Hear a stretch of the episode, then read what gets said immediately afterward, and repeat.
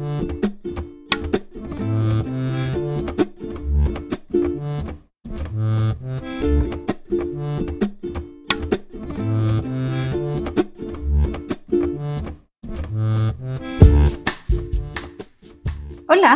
bienvenidas, bienvenides, bienvenidos.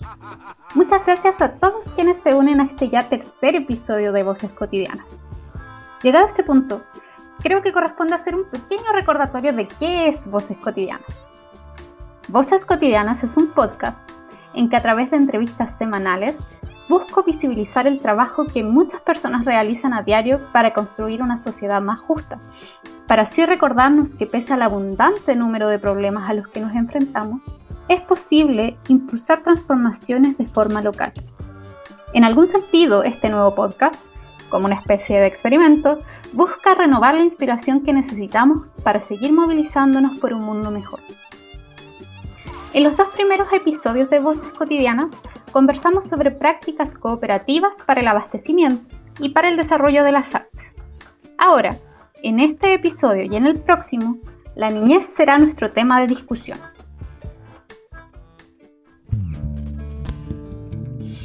Para empezar, quiero compartir con ustedes un extracto de un comunicado emitido por UNICEF en relación al contexto que vivimos asociado al brote de COVID-19. UNICEF advierte que en una mayoría de países más de dos de cada tres niños son víctimas de castigos violentos por parte de sus cuidadores. Entonces, levanta la pregunta de qué pasa cuando esos niños no pueden irse de su casa y se encuentran aislados de sus maestros, sus amigos o los servicios de protección, planteando que es fundamental que haya un movimiento social para erradicar la violencia y el abuso de los niños ahora. Problemas como este ponen sobre la mesa muchas preguntas. Por ejemplo, ¿qué papel le corresponde a la sociedad en su conjunto en la protección de los derechos de niñas, niñas y niños cuando estos no están bajo su cuidado? Muchas veces la crianza se asume como un asunto privado que pertenece al dominio exclusivo de cada familia.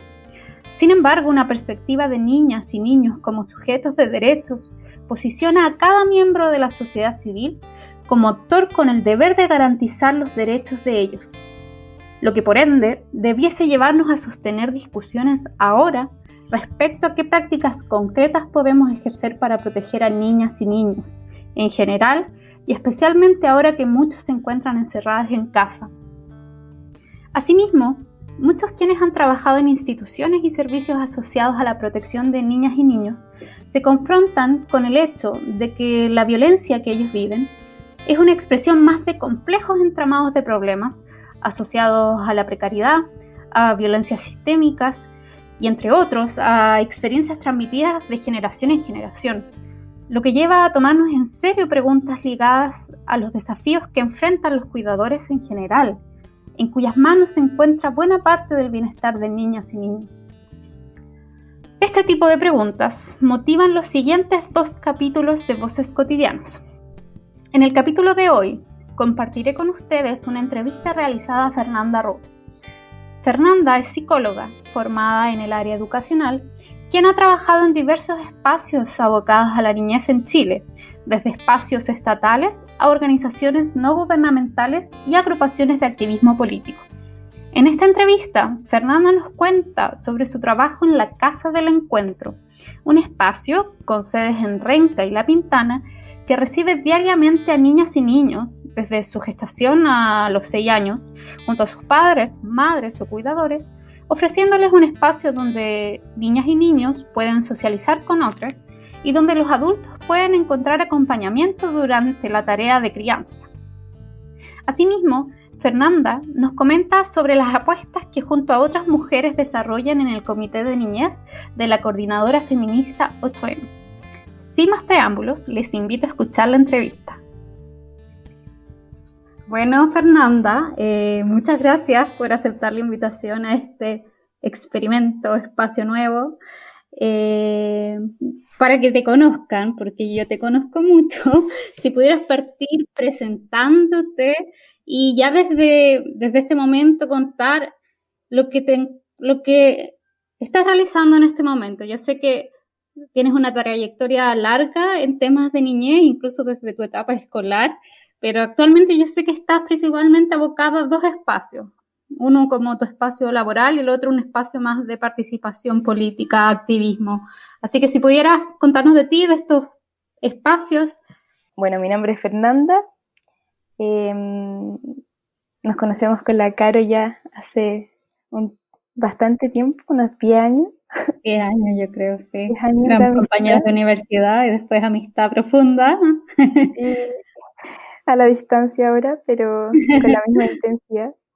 Em, bueno, em, yo creo que mis temas de, mayor interés son la niñez em, y el, hay un poco el, binomio o, este pensar la niñez y el ambiente, como, como, como las condiciones materiales, eh, estructurales, eh, tienen efectos en el desarrollo de la niñez y en, y en el bienestar de los niños, las niñas, las niñas. Y mm, eso, me, me, en este minuto estoy a nivel laboral, yo trabajo en la Casa del Encuentro em, y estoy, trabajo también en, a nivel político, estoy en una organización que se llama Coordinadora Feminista 8 de Marzo, en el Comité de Niñez. Entonces, les puedo contar un poquito de esos espacios.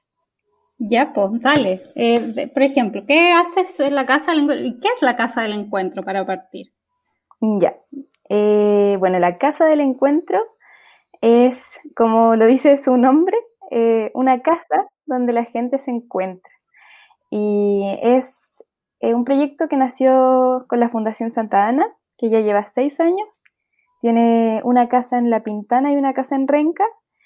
Y es una casa en que asisten eh, niños de 0 a 6 años con sus cuidadores, eh, quienes son el papá, la mamá, una abuela, el vecino, cualquier persona que, esté a cargo de sus cuidados o que participe de sus cuidados, y mujeres embarazadas y sus parejas.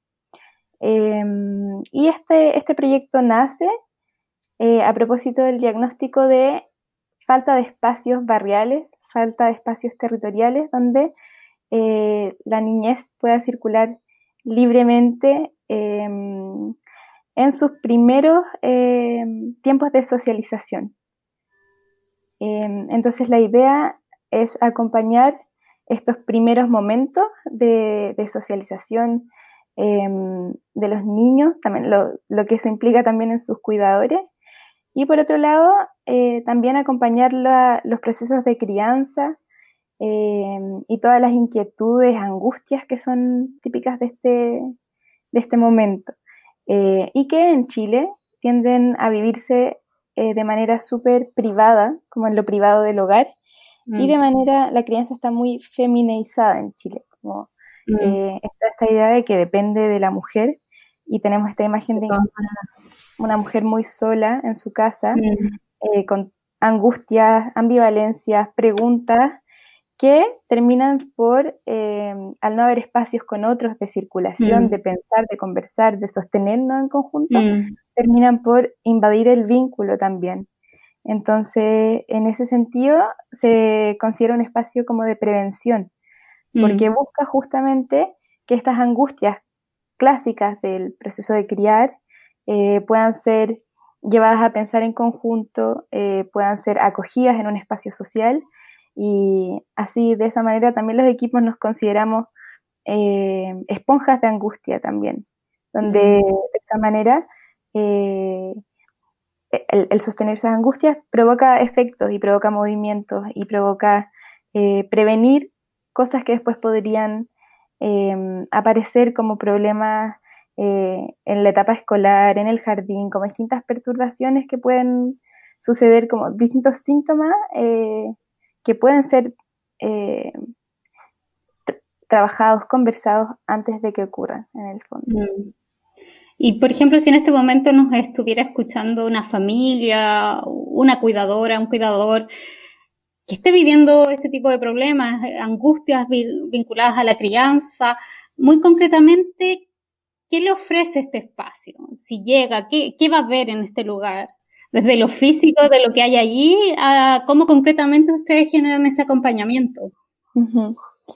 Em, yo creo que el espacio ofrece, así si lo pudiera decir en una frase, como la libertad de ser tú mismo, eh, la libertad de que los niños sean sí mismos o puedan ir encontrándose, eh, encontrando esto a sí mismos, eh, los adultos, las adultas, y em, en ese sentido es como un espacio donde se puede ir a jugar, donde se puede ir a descansar, donde se puede ir a conversar, y funciona concretamente como con estas dos casas. Una, la idea es que se vayan abriendo más, pero hasta ahora existen estos dos lugares, una en Ranquilla y La Pintana, que abren de dos y media a seis, em, cuyo aporte es voluntario, em, aporte monetario es voluntario y también es libre la asistencia. Se puede ir el tiempo que se quiera, por el rato que se quiera. Em, y es, es una, una casa en que cada día de la semana está compuesto por un equipo de acogida diferente, compuesto por altos psicólogos, pero también hay, hay fonaudiólogos, eh, han pasado, hay kinesiólogos también. Eh, y eh, estos equipos acogen cada día a quienes atraviesen las puertas entre esas, esas horas. Mm. y la casa en sí tiene ciertas disposiciones al interior, tiene tiene un sillón para sentarse a conversar, tiene eh, un cafecito de tejido, cafecito, tiene mm, eh, el rincón musical que se originó hace poco. Em, yo trabajo en la de Renca, entonces, eh, claro, es un espacio que tiene, por un lado, estos distintos elementos que van permitiendo que ocurran ciertas cosas como el descanso, el juego, la conversa. Donde hay cafecito y conversa. Donde hay cafecito y conversa. Em, y también es una casa que tiene como distintos recovecos, entonces hay espacios que quedan eh, a veces, no, es un espacio en que, en que nos veamos todo el tiempo, ¿no? Sino que hay distintos como, hay dos habitaciones principalmente, entonces ocurren fenómenos en que de repente eh, los papás o el vecino, quien sea, llega, se pone a conversar y el niño como empieza, se, puede separar y se puede mm. ir a jugar y a veces se van a jugar a las piezas de atrás. Entonces también aparece como este modo de ir acompañando estos primeros movimientos de separarse que son tan complejos también, tanto para los cuidadores como para los niños, a veces más para los cuidadores, de hecho.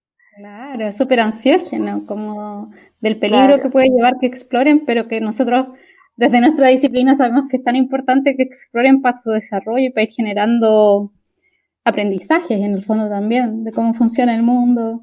Claro.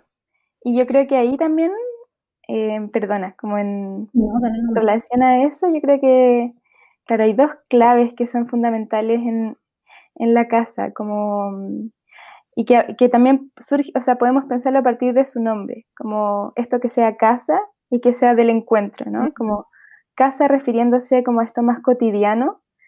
¿Qué más cotidiano hay que, la casa, que la casa de uno? Em, y que refiere a que no hay programas también, por ejemplo, no hay programas ni talleres como em, programados, sino que se trabaja justamente con ese cotidiano, con lo que surja, con, con la espontaneidad de ese encuentro.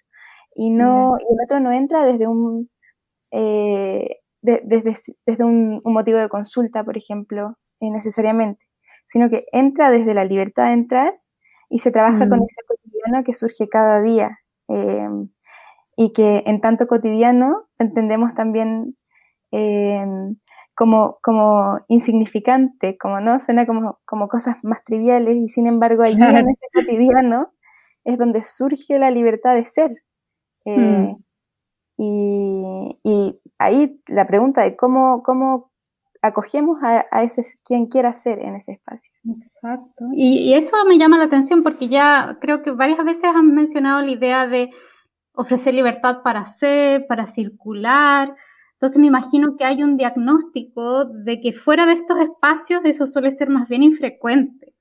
Entonces me llama la atención y me gustaría escucharte si ¿Cómo, ¿Cómo fue la experiencia cuando esto comenzó? Porque un espacio como este suena bien excepcional, Entonces me imagino que en los barrios donde está puede haber sonado como un poco extraño, como contraintuitivo, que es este espacio, que es inestructurado, porque yo creo que mucha población tiene mayor experiencia y contacto con espacios mucho más estructurados, como se va al CEFAM, se va al COSAM, uno tiene una hora, te atienden. Claro.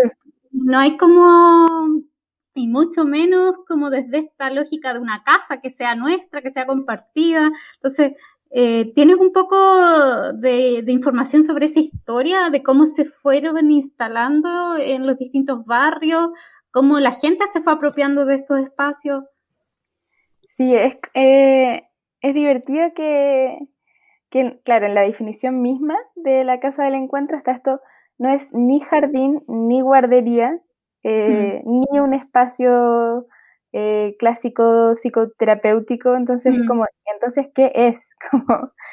y, yo creo que, mm, y bueno, yo no trabajo desde el inicio, pero eh, lo que me han contado en relación a la pintana y lo que pude ver en Renca es que aparece mucho esta idea de como, como bueno, como a qué, como a qué vengo, como qué es esto, em, pero también aparece esa, esa ese, ese como deseo de, de, estar, ¿no? Como, mm. ¿qué es esto? Em, pero qué rico poder estar acá y poder hablar de, de lo que quiera. Y yo creo que también mm. ahí em, habría que, pensar que son, es un, dispositivo que se inserta eh, como también en respuesta a algo, que, tiene que ver con, con esta, eh, quizás podríamos decir como sobre demanda institucional, donde hay mm. como ciertos saberes súper instalados en cómo se debe criar. Eh, mm. Lo social te acoge desde ciertos como, sobre todo desde ciertas patologías, como o de patologizar estos procesos de la crianza, como mi, niño está atrasado para hablar, mm. eh, entonces, eh, o está poco estimulado, o quizás no lo estoy haciendo bien. Entonces, como la acogida institucional, por lo general, tiende a ser como desde esos lugares, ¿no? Como desde lugares de saberes súper establecidos, mm. que también generan mucha culpa, generan mucho em, ansiedad también, como en, quien ejerce la, la crianza, ¿no? Entonces la idea aquí eh, es eso, pues es como este espacio que, mm, acoge radicalmente. Yo mm. creo que es bonita esa definición, como desde la radicalidad de, aceptar al otro que entra y, alojarlo en todas sus dimensiones, no solo en sus dudas, no solo en sus angustias, sino que en, en, las palabras, en, también en las conversas que se van mm. produciendo, en sus historias, en sus eh, memorias. Y, y, ahí hay algo que, claro, en un principio como que cuesta. Yo creo, me, he visto hartas veces confrontada, pero entonces, ¿qué es? Como, ¿puedo dejar a mi hijo y me mm. voy? no, no, un espacio para los niños que tienen que quedar. Ya, y como que yo creo que entre todos finalmente en esta como vamos definiendo un poco qué es. Eh, es un espacio en que el otro... Disculpa. Eh, sí, para terminar eso, es como un espacio en que el otro está invitado a construir como parte de la definición de lo que va a pasar ahí. Y justamente eso te quería preguntar, como entonces dado lo inestructurado del espacio y la invitación a que en el fondo también lo definan los cuidadores y los niños, las niñas, los niños, eh, ¿se han encontrado con propuestas de parte de ellos? ¿Ha sido como notorio para ustedes que, que ellos traen ciertas prácticas que quizás ustedes no tenían planificadas? Sí, yo creo que eso ha sido muy bonito e interesante ver, porque sí hay ciertas, a ver, hay un encuadre que es claro. Eh, el horario, em, eh, los días de la semana, hay ciertas cosas, por ejemplo, eh, cada persona que entra a la casa del encuentro, hay una pizarra que está llegando y se, se inscribe en esta pizarra el nombre del niño, la niña y el nombre del cuidador. Entonces, Em, bueno, yo creo que eso instala que en el fondo quien entra ahí, ¿qué más, qué más propio que el nombre, ¿no? Entonces quien entra ahí no es, eh, claro, entra también ahí desde un ser llamado por su nombre, como el niño no es mm. solo el hijo de alguien, sino que el niño es esta persona. Eh, tampoco es una, el niño no es una patología, no es un déficit atencional, no es... Exacto, exacto. Entonces yo creo que, em, bueno, y también hay ciertas reglas dentro de la casa. Hay un lugar donde es para estar más tranquilo, hay otro lugar donde se permite mayor movimiento. Entonces yo creo que si hay un encuadre que contiene em, lo que allí ocurre, en el fondo, y que le va dando ciertas formas. Pero en esto de como que nos hemos ido encontrando, em, ha sido interesante ver cómo, cómo, cómo, también es un espacio que favorece mucho como el, la, los lazos sociales y como el, el tejido social, como esta, este retejer el tejido social. Y a veces desde la actividad misma de estar tejiendo, eh, cinco cuidadores están ahí tejiendo, conversando del jardín y hay una mamá, por ejemplo, que tiene eh, susto de, qué jardín llevarla, como que, que si hay cámaras o no, y distintas como, como ansiedad en relación a eso. Y hay otra que va, una abuela, me acuerdo, y va y le dice como, pero que mi hija van a jardín de chica y no ha pasado nada, o van a este jardín y como, entonces también hay algo que empieza a pasar ahí, entre que empiezo a ver mi experiencia eh, desde las experiencias de otro, empiezo a sentir esta resonancia que producen mis palabras en la experiencia de otro, y que también van, uff, es como, bueno, puede ser en verdad, como eh, voy encontrando ciertos alivios y a veces algo que dice alguien del equipo de acogida no tiene ningún efecto, pero después lo dice otra, otra eh, otra cuidadora o otro cuidador y es como, bueno, sí, como que también hay, hay validaciones distintas, hay, eh, hay mucha diversidad para encontrar respuestas eh, y respuestas singulares, como no respuestas que busquen como constituirse como la verdad fundamental. Claro, claro. Una verdad singular que nos acomoda o no, la vamos tejiendo en conjunto, la vamos pensando y nos va cambiando como nuestro modo de habitar la vida. Y yo creo que eso ha sido bonito de, ir, de, de ser testigo de eso. Qué potente. Porque encuentro, bueno, pasan cosas mucho, en muchos niveles ahí, pero por un lado ver como que en el fondo pareciera transformarse o, ponerse en cuestión el paradigma tradicional de, de, familia, de crianza, que ya, como decías tú antes, no es un asunto privado, sino que se puede poner en comunidad, se puede poner en, vecindad seguramente, ellos deben ser vecinos, me imagino, al menos de un mismo sector, y que se pueden poner ciertas preocupaciones como en la esfera pública y, un poco que implica superar miedos, superar pudores, superar vergüenza. Y a veces el, el, puro hecho de ponerlo ahí fuera y confirmar que primero no eres la única persona padeciéndolo y segundo que alguien también te puede ofrecer mirá, que no habías considerado antes, es súper eh, reconfortante, creo. Y mm. la, experiencia más básica de estar con otros ahí, como tejiendo, como experimentando un calorcito que, debe ser súper novedoso, como que yo te escucho y me dan ganas de estar en ese grupo de personas tejiendo. Sí, yo creo que también eh, tiene eso, ¿no? Como de generar como imágenes muy evocativas de lo que es eh, ser humanos, como de lo que es eh, humanizar nuestros modos de relacionarnos también, como... Y ahí, en, en, relación a lo que decía, y pensaba en que, claro, también, por ejemplo, la casa de la Pintana y la de Renca son súper diferentes. Mm. Eh, o esta casa también está basada en una casa que se llama Casa Verde, que mm. inventó una psicoanalista en Francia, y que también es súper diferente a, esa casa. Eh, o a lo que fue esa casa, porque el territorio tiene fuerza, tiene voz, tiene historia, porta dolores, porta eh, modos de vivir conjuntos. Y eso eh, es muy bonito ver cómo también se va apropiando de los espacios, como em, hay como un, saber hacer distinto en barrios distintos. Y yo creo que ser, ser hay instituciones de niñez implica estar abierto a, esa historia y como a, que el, dispositivo se arme desde esa historia y recoja esa historia y reivindique esa historia. Sea, tal cual. Y encuentro maravilloso que tú como, como profesional, psicóloga, que ha trabajado mucho en niñez y seguramente lo va a seguir haciendo, plantee tan abiertamente que tú estás en, la disposición máxima de aprender de, estas personas con las que te encuentras, porque muchas veces lo que se ve a ciertas poblaciones desde el déficit y es como que como expertos tenemos que traer este saber mm. y, que, es una, poner a la gente en una posición súper como opresiva en el fondo, decir como tú no sabes cómo hacer las cosas, esta es la manera, pero no, no, no es tan así.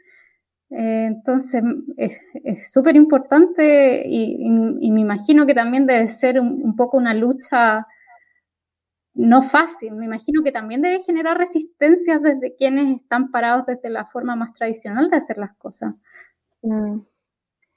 Sí, yo creo que como esa tensión en el modo de entender cómo, eh, cómo se trabaja, con quién se trabaja, eh, eh, es difícil y por eso yo, bueno, he, trabajado antes en, en hogares de, del Sename, que son mm. el Servicio Nacional de Menores, que se llama en Chile, em, o en otras instituciones que trabajan con niñez y, claro, de lógica súper vigilante, súper controladora, mm. em, en que también como que la violencia hace que los equipos estén llenos de conflictos, de angustia.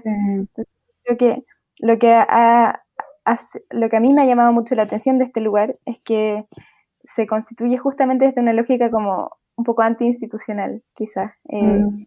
en ese sentido, como eh, de dar vuelta un poco a las cosas como, y entender que finalmente no hay un saber sobre el otro, sino que son saberes distintos que se entretejen y que mm. justamente hay respuestas ahí en ese pensarse en conjunto, si no, no tiene ni un sentido.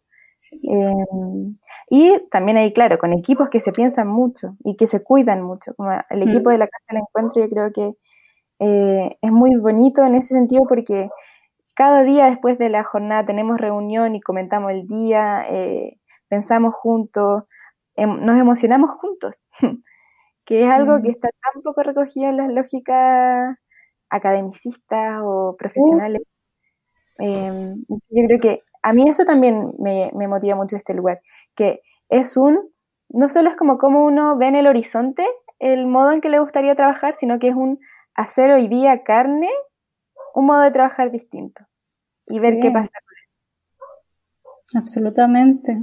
Y, y mientras tú estás en este espacio, también estás, como decías, en el comité de niñez de la coordinadora 8M. ¿Son similares las luchas que estás dando en ese frente? En qué se están enfocando, ahí si nos puedes contar un poco.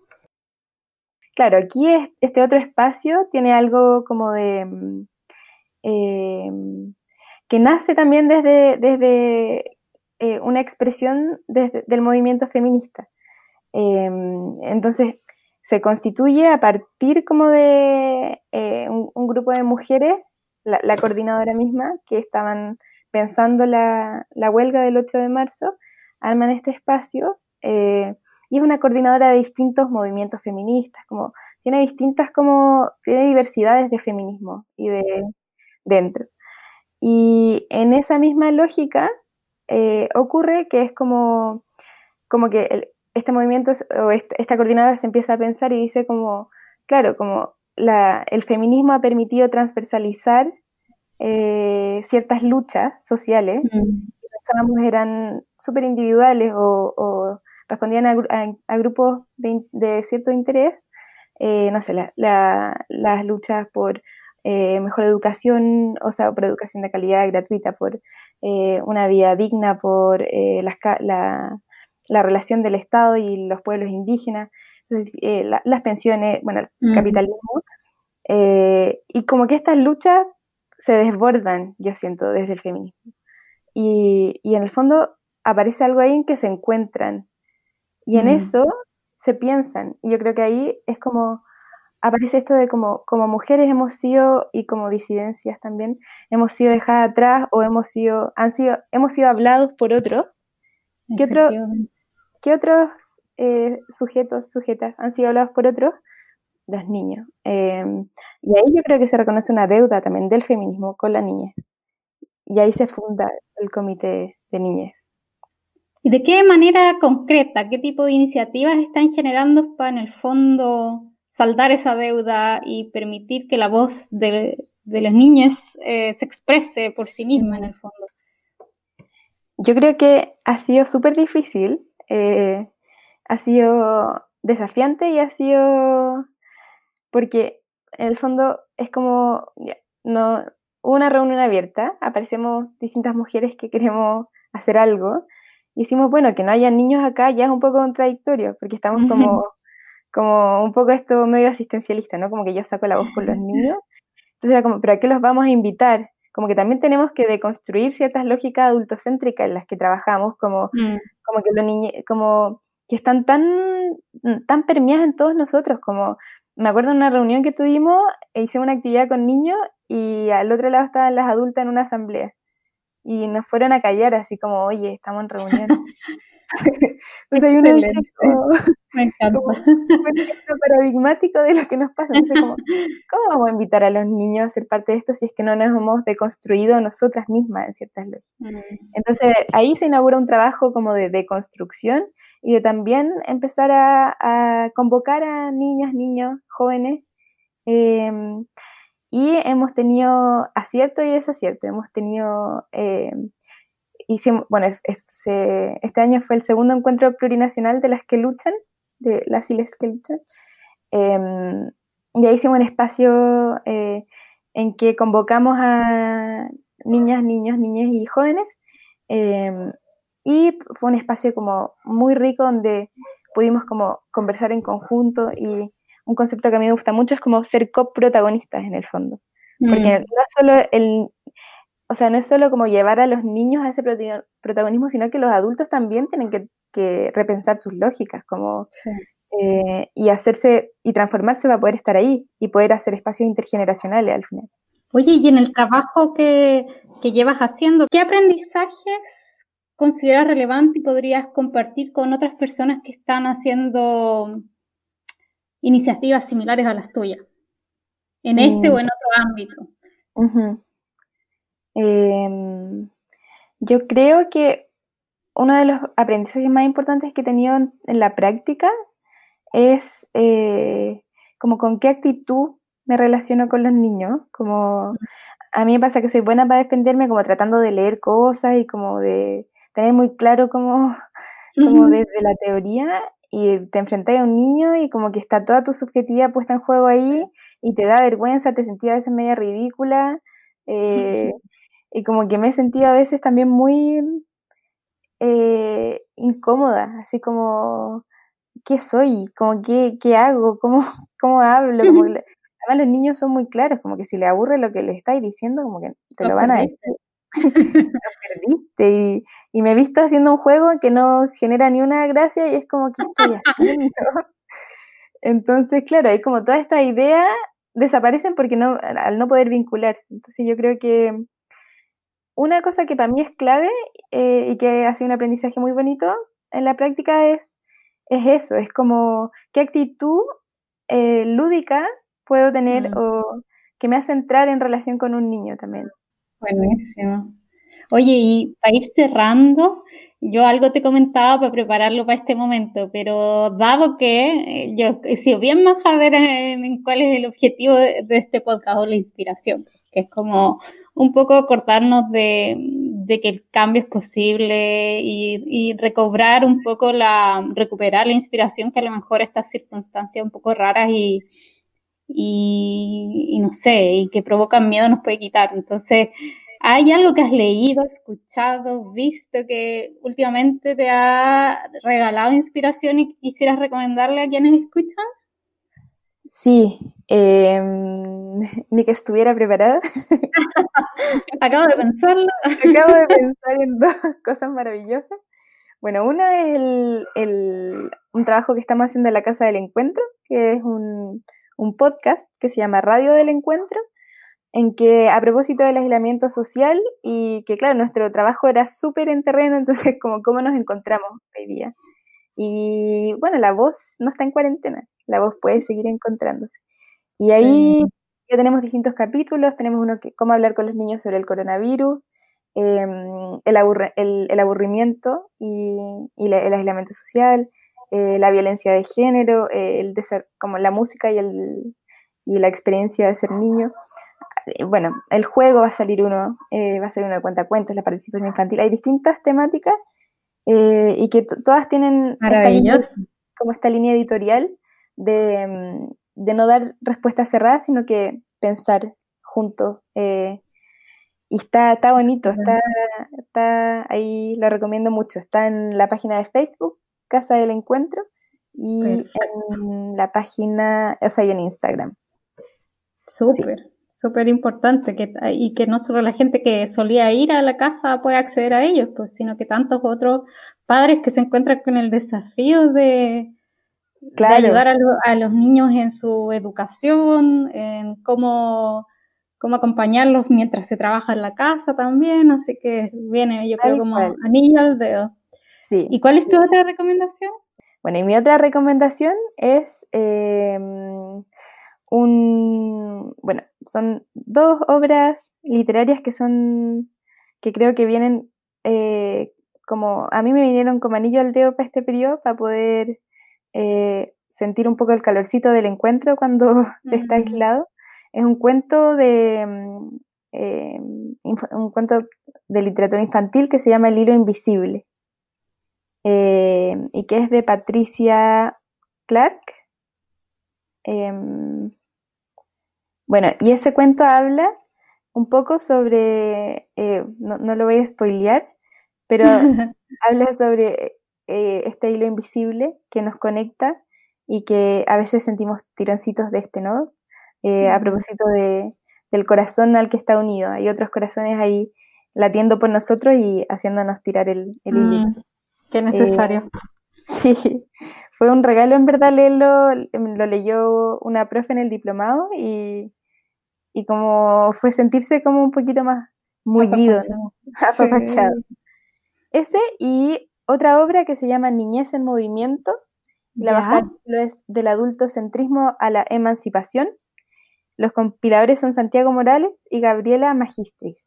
Y esta obra eh, se hizo entre distintas editoriales independientes con 10 eh, autorías como desde mm, Alemania, Perú y Argentina, en que hay esta, como que nace desde muchos movimientos populares, movimientos de niños organizados, em, y, que tematizan en torno como al, a lo que es el adultocentrismo, a lo que es la emancipación a lo que la niñez tiene que aportar ahí. Excelente. Eh, muy, muy atingente y clarísimo el mensaje. Está libre en internet, así que recomiendo muchísimo bajarlo. Súper, Feña. Entonces, antes de despedirnos, despedirnos, si pudieras recordar cuáles son las páginas de Instagram, de Facebook, de la casa que mencionabas para acceder a la radio y, al trabajo que hacen. Sí, la, eh, se puede acceder a la radio desde la página de Instagram que es Casa del Encuentro y desde la página de, de, o sea, el, usuario de Instagram que es Casa del, Encuentro y desde la página de Facebook que es Casa del Encuentro Renca. Perfecto. está el link de Spotify y el de SoundCloud. Excelente.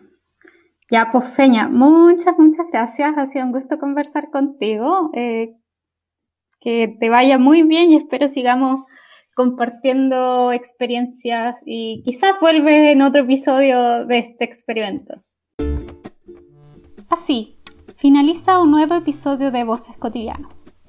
Les agradezco nuevamente por sumarse a este programa y les invito a mantenerse atentos y sumarse al próximo episodio, que nuevamente tendrá a la niñez como tema central, pero centrándose esta vez en una experiencia que busca promover la participación y la organización territorial entre niñas, niñas, niños y adolescentes. Hasta luego.